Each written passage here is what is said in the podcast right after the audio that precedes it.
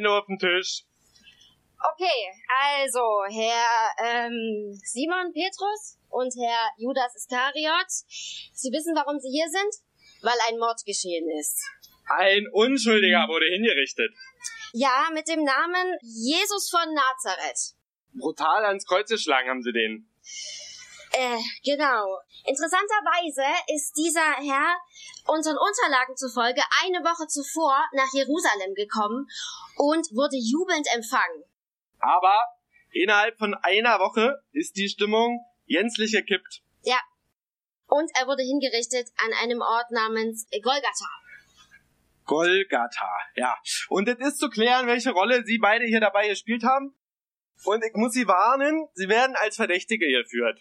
Und ich kann Ihnen nur empfehlen, den Mund aufzumachen. Und zwar möglichst schnell, dann sind wir ja alle äh, pünktlich zum Feierabend wieder zu Hause.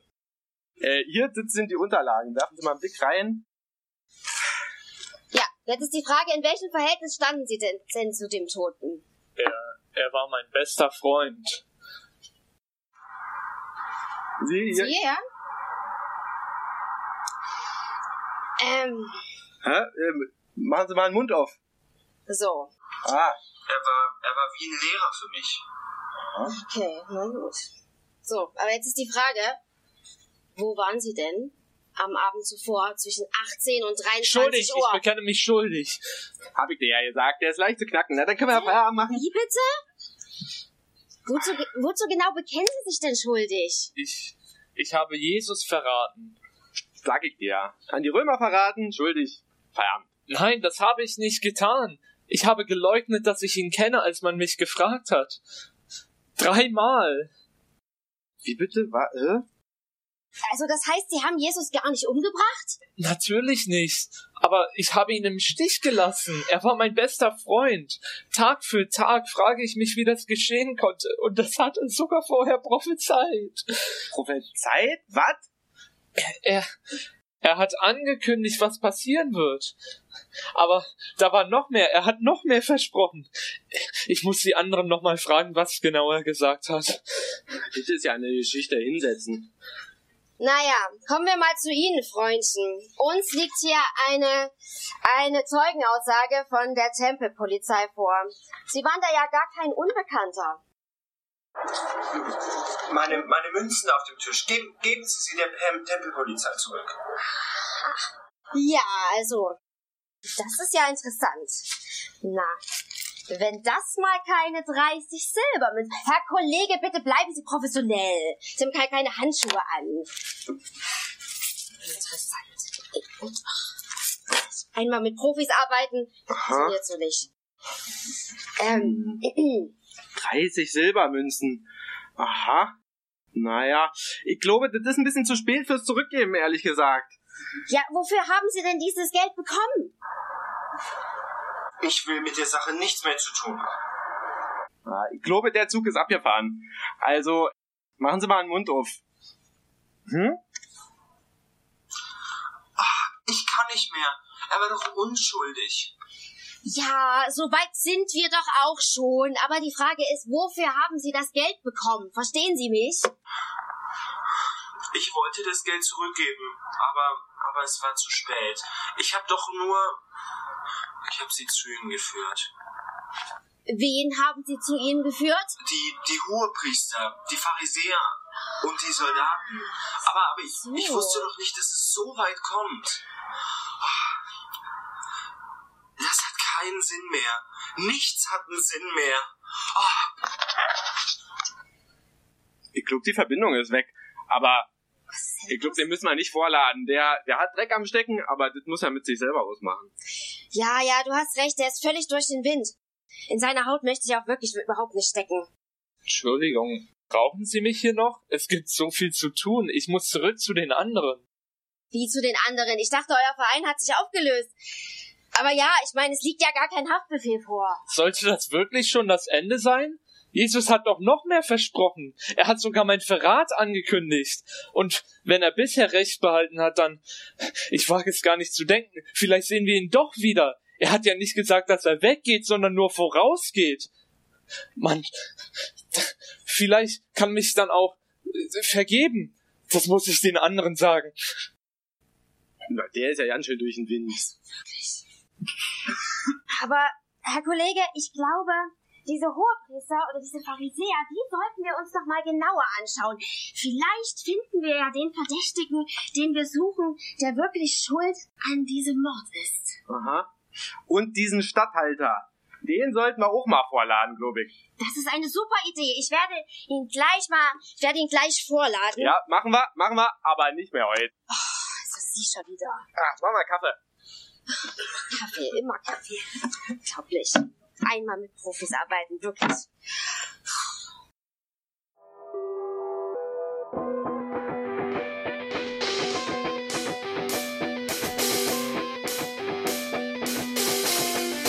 Party on.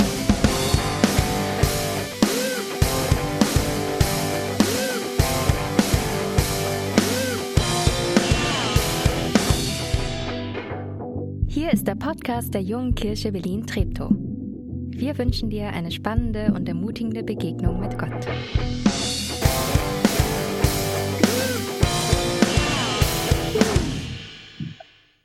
Ja, guten Morgen euch und vielen Dank euch für diese großartige Verhörszene. Ich stehe total auf Krimis und ich hoffe, ihr seid genauso gespannt wie ich, was da in den nächsten Wochen noch so kommt und welche Verdächtigen noch vorgeladen werden. Wir befinden uns in unserer neuen Predigtreihe im Kreuzverhör und die Idee für diese Predigtreihe kam eigentlich daher, dass wir die Passionsgeschichte in Matthäus gelesen haben und uns ist aufgefallen, eigentlich werden alle Personen vor dem Tod an Jesus an ihm schuldig. Und alle haben irgendwie Dreck am Stecken. Die Jünger, die schlafen ein beim Beten, die verraten ihn, die laufen weg. Das Volk, das fordert seine Hinrichtung, obwohl er unschuldig ist. Der Hohe Rat besticht extra Zeugen, die Römer verurteilen und kreuzigen ihn. Alle tragen irgendwie bei zum Tod von Jesus, aber wer ist eigentlich schuld? Und in diesen drei Sonntagen vor Ostern oder auch mit Ostern eingeschlossen geht es um verschiedene Verdächtige und wie sie mit ihrer Schuld umgehen, was sie eigentlich zum Tod von Jesus beizutragen haben. Vielleicht habt ihr es schon gemerkt, heute geht es um Petrus und um Judas. Die sitzen hier im Verhör, weil sie auch schuldig geworden sind, weil sie auch Fehler gemacht haben. Und in der Vorbereitung zu dieser Predigt hatte ich eigentlich das Gefühl, hm, zum Thema Schuld, da habe ich irgendwie nicht so richtig viel zu sagen. Ist jetzt nicht so was, was in meinem Alltag irgendwie vorkommt, ist nicht so wie Musik, Anbetung, Kreativität, Social Media, das kommt irgendwie nicht so richtig vor, aber in den letzten Wochen habe ich gemerkt, es kommt doch immer wieder vor und es ist mir total mitten in meinem Alltag begegnet, dieses Thema Scham und Schuld. Ich habe eine Reportagereihe zum Thema Schuld gesehen und da ging es um eine junge Frau, die war mit 18 Jahren schuld an einem Autounfall durch den zwei Menschen ums Leben kamen. Und sie hat da selber gesagt, mir wäre es lieber gewesen, wenn ich stattdessen gestorben wäre. Und sie hatte das Gefühl, sie darf gar nicht mehr glücklich sein, weil sie sich irgendwie bestrafen muss für diese Schuld. Dann habe ich mich mit einem Freund unterhalten und der hat mir plötzlich erzählt, wie er immer wieder auch nach Jahren noch an einen Fehler denken muss, den er gemacht hat. Und wie er das irgendwie nicht loslassen kann. Und eine andere Person erzählte mir, wie jemand anders an ihr schuldig wurde, das aber nicht zugeben konnte und wie sehr sie davon verletzt war. Schuldgefühle kommen auf, wenn wir was getan haben oder auch nicht getan haben und später im Nachhinein sehen, was wir vielleicht hätten anders machen sollen. Das sagt zuerst mal was über unsere Werte aus, was ist mir wichtig, wie will ich mich eigentlich verhalten und wo schaffe ich das auch nicht, mich so zu verhalten. Aber Schuldgefühle können auch ein Mittel sein, um mich nicht mit der Wahrheit auseinandersetzen zu müssen. Das ist dann keine Reaktion auf meinen Fehler, sondern die Flucht vor meiner eigenen Hilflosigkeit.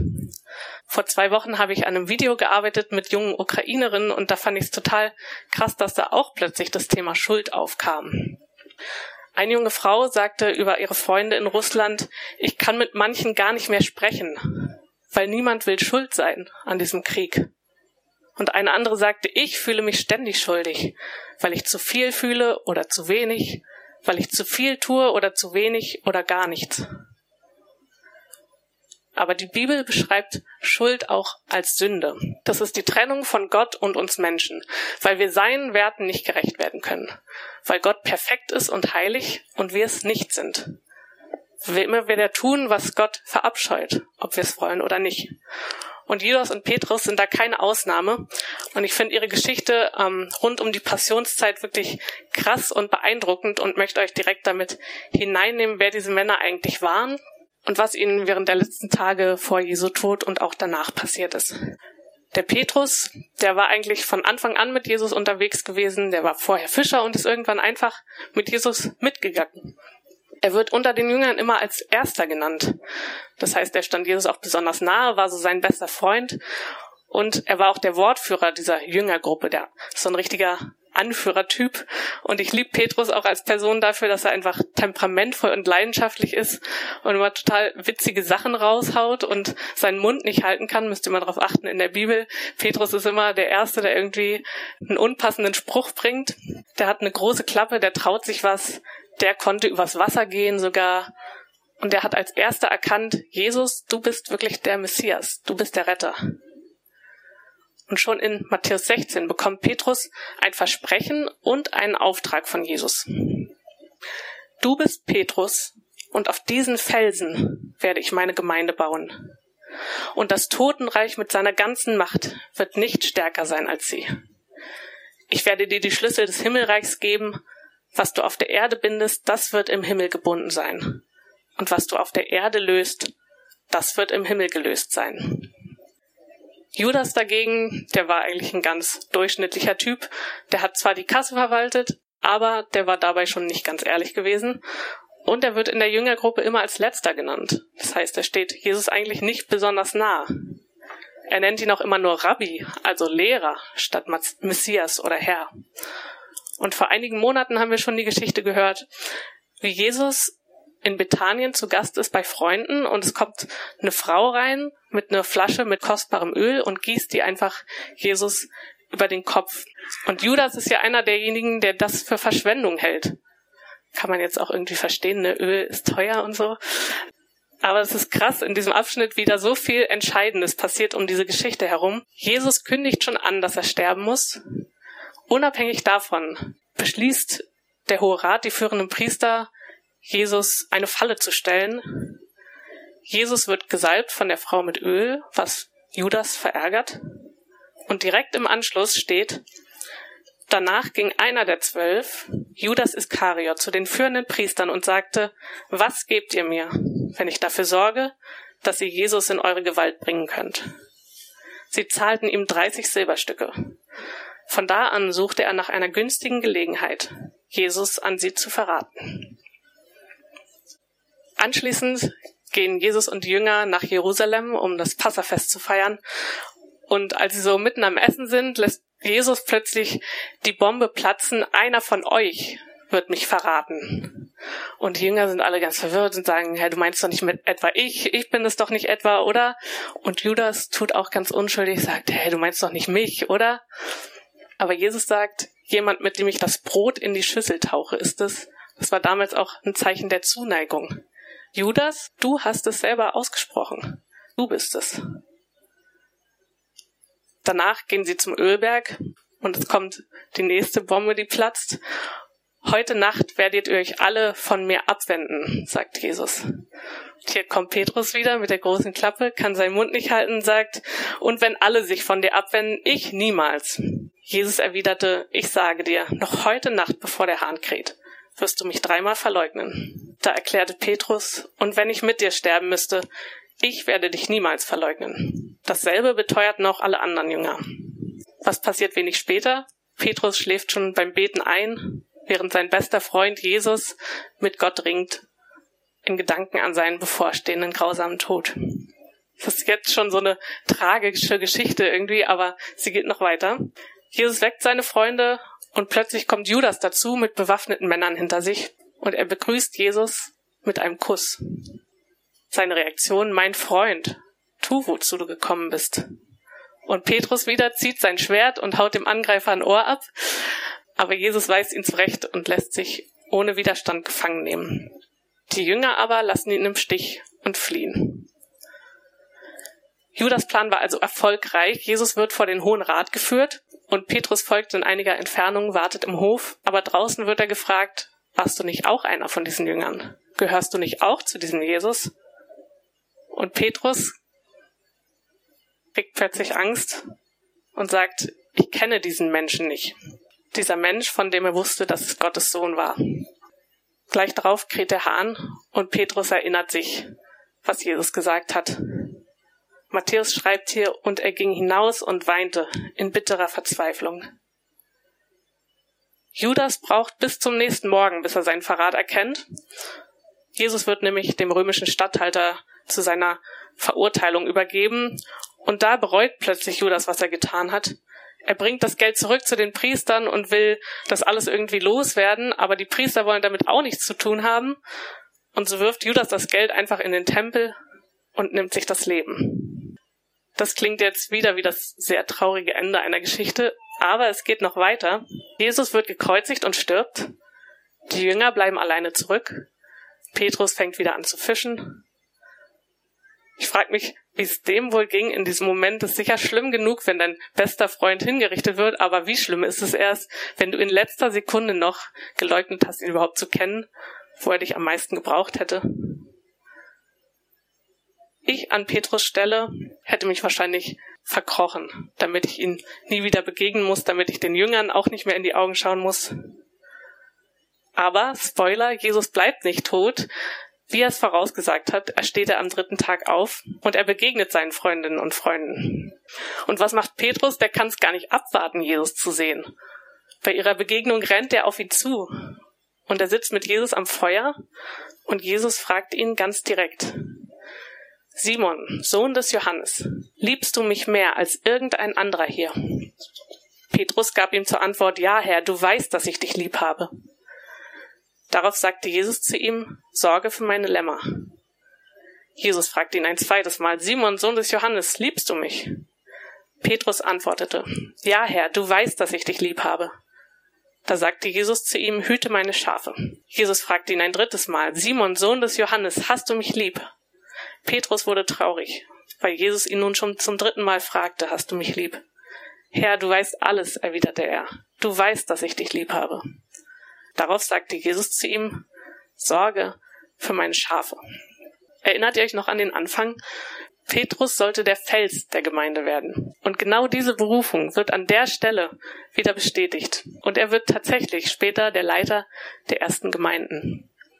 In dieser Geschichte steckt so mega viel drin und wir sind jetzt einmal so durchgerauscht. Vielleicht hast du dir schon deine eigenen Gedanken gemacht und dich irgendwo wiedergefunden. Judas, der Jesus eigentlich nie so richtig als Messias gesehen hat, der hat eher erwartet, dass Jesus eine politische Revolution startet. Da wäre vielleicht für ihn auch ein guter Posten bei rausgesprungen. Vielleicht wollte er Jesus unter Druck setzen, dass er die römische Besatzung beendet, oder er war nur scharf aufs Geld. Die Bibel sagt uns auf jeden Fall, dass hier der Teufel seine Hände mit im Spiel hatte. Aber trotzdem fällt Jesus auch ein vernichtendes Urteil über ihn.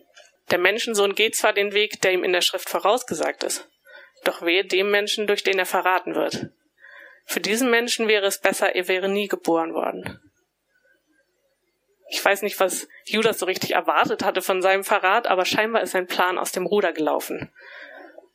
Er wurde aber bis zuletzt von Jesus geliebt und Freund genannt, aber konnte das nicht sehen. Er setzt seinen Plan in die Tat um, obwohl Jesus ihn direkt konfrontiert. Aber nach der Verhaftung bricht plötzlich die Realität ein. Er erkennt seine Schuld und er will das rückgängig machen, aber es ist zu spät. Die Schuld wiegt so schwer. Die Schuld am Tod eines unschuldigen Menschen. Er konnte in diesem Moment keinen Ausweg sehen, keine Wiedergutmachung. Und so beschließt er, es zu beenden. Petrus dagegen, der großspurige Typ, der hatte einfach hohe Ansprüche an sich. Aber er konnte ihnen nicht gerecht werden. Er war einfach nicht so treu und mutig, wie er geglaubt hatte. In einer anderen Folge dieser Reportage über Schuld sagt ein Psychotherapeut, wenn ich denke, ich bin schuld, kann ich mir nicht vorstellen, dass ein anderer mich weiterhin respektieren kann. Deshalb bleiben viele Menschen mit ihren Schuldgefühlen alleine. Und so ist es auch bei Petrus am Anfang. Er läuft weg und weint. Er beginnt die Versprechen anzuzweifeln, die Jesus ihm gemacht hat. Wie soll ich der Fels der Gemeinde sein, wenn ich es nicht mal schaffe, zu Jesus zu stehen, als er mich am meisten gebraucht hat? Ist euch auch aufgefallen, dass Jesus beide vorher mit ihrer Schuld konfrontiert? Petrus wollte das nicht wahrhaben, Und Judas hat's nicht aufgehalten. Aber es geht hier auch nicht darum, wer welchen Fehler gemacht hat. Es geht nicht wirklich darum, wer schuld ist am Tod von Jesus. Das ist keine Geschichte von Anforderungen, die man erfüllen muss oder von Disziplin oder Willensstärke. Es geht darum, wie die beiden getrennt werden von Jesus durch ihre Schuld, durch ihren Fehler. Wie sie anfangen zu zweifeln, ob Gott sie wirklich liebt, ob Jesus wirklich der Retter ist. Und genau das ist, was der Teufel will. Er will, dass wir alleine sind. Dass wir glauben, Gottes Versprechen gelten nicht mehr für uns, weil wir Fehler machen. Dass wir uns getrennt fühlen von Gott und von anderen Menschen dass die Schuld schwer auf uns lastet, dass wir sie nicht loswerden können, dass wir weglaufen wollen. Sünde isoliert uns wie kaum etwas anderes, von Gott, von anderen Menschen und von uns selbst. Ich rede nicht über meine Schuld, weil ich das Gefühl habe, es geht doch nur mir so. Und ich denke, es geht nur mir so, weil niemand über seine Schuld redet. Deswegen bleiben wir so oft allein damit und die Last wird immer größer. Und ich finde, das Schlimme an Judas Situation ist eigentlich, dass seine Scham überwiegt. Denn dann kommt keine Hilfe und letztendlich läuft er davon.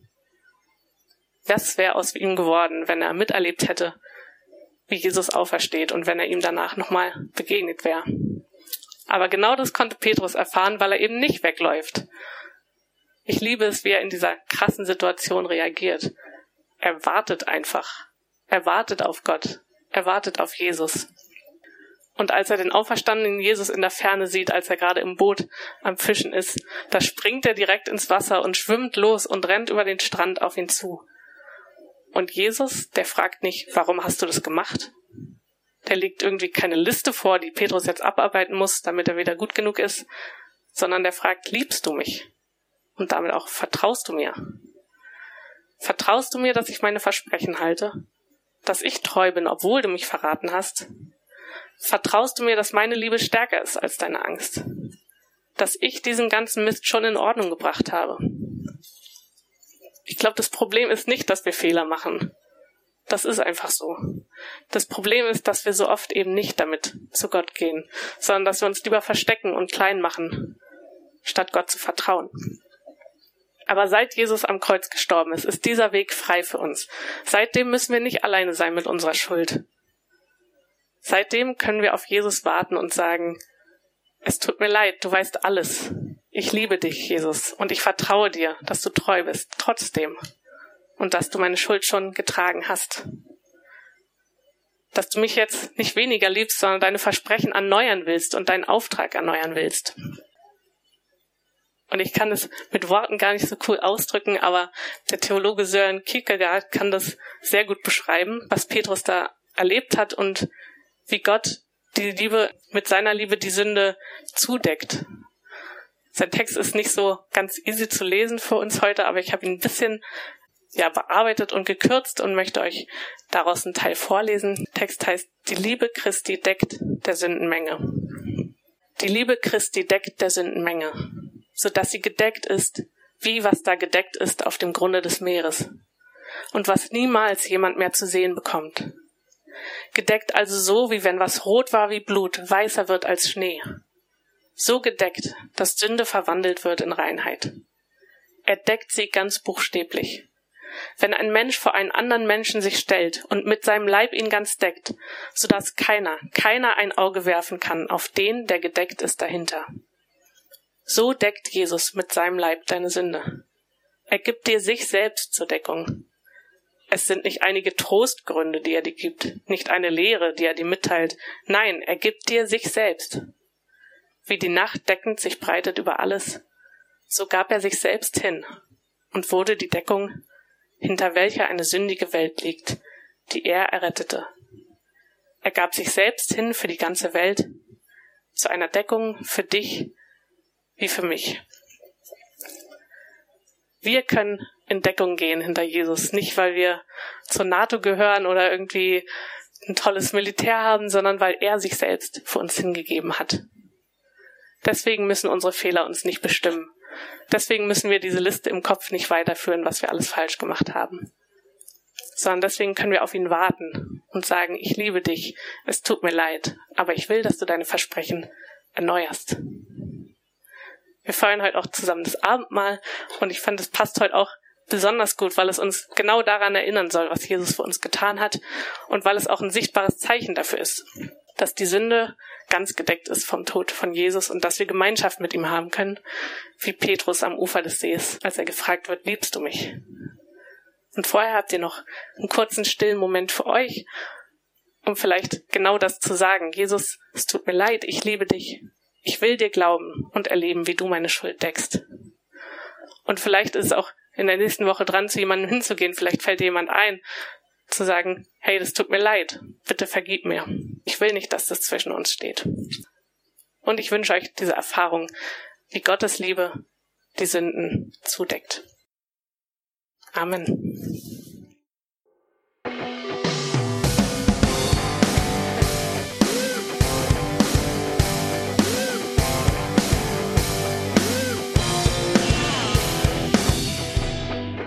Schön, dass du diesmal dabei warst. Wenn du mehr über den Glauben erfahren möchtest, dann schreib uns gerne an info@jkb-treptow.de oder besuch uns einfach persönlich. Alle Infos findest du unter jkb-treptow.de. Wir wünschen dir eine gesegnete Woche.